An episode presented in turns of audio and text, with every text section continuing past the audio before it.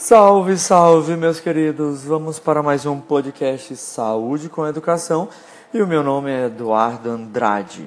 Hoje vamos para o episódio número 9, ainda falando sobre ventilação mecânica aplicada. Hoje nosso tema principal será TCE.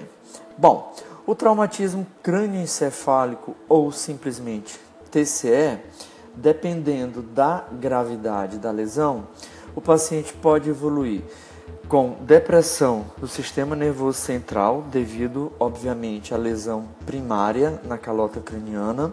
E, em alguns casos, pode ter um edema pulmonar de origem neurogênica, tá bom? Bem específico desse tipo de lesão. E, nestes casos, a hiperventilação terapêutica é uma boa alternativa. O que eu estou querendo dizer? Bom, é, nos casos em que o TCE evolui para um é, edema cerebral importante, nós precisamos avaliar os níveis de CO2. Por quê? Porque níveis aumentados de CO2 podem aumentar ainda mais este edema cerebral. Isto porque o CO2 no sistema nervoso central, ele funciona como um vasodilatador. Ou seja, o que eu menos quero em um edema cerebral é ter uma vasodilatação, porque isso, obviamente, irá aumentar o edema cerebral e, com isso, a compressão de estruturas nervosas importantes no sistema nervoso central. E, na maioria dos casos, recomenda-se ter níveis de CO2 abaixo de 35, ou seja, o CO2 normal, os níveis de CO2 normal no sangue arterial variam de 35 a 45. No entanto, nos casos de TCE com edema cerebral importante, nós devemos manter o CO2 abaixo de 35, especificamente em torno de 30 a 35 no máximo de CO2. Nós podemos controlar isso, né? É, principalmente através da frequência respiratória.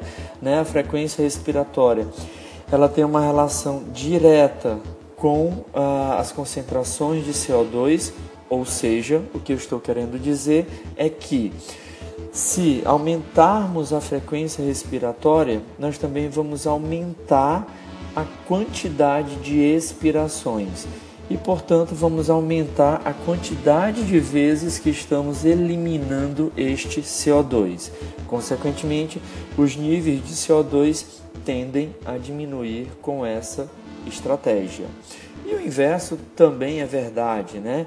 Quando eu diminuo bastante a frequência respiratória, isto pode provocar um aumento do CO2. No entanto, neste caso específico do traumatismo crânioencefálico, a nossa principal estratégia, vamos dizer assim, é manter a frequência respiratória alta para diminuir o CO2. Né? Uh, o terceiro consenso brasileiro de ventilação mecânica preconiza aí que é, a gente consiga manter níveis de CO2 entre 30 a 33 milímetros é, de mercúrio, tá bom? E dessa forma garantir que este edema cerebral não aumente até a total estabilização é, do doente, beleza? Bom, como que a gente faz a monitorização desse CO2? Claro que a principal forma é através da gasometria, no entanto, existe um aparelho que a gente acopla ao ventilador e ao monitor do paciente que se chama capnógrafo.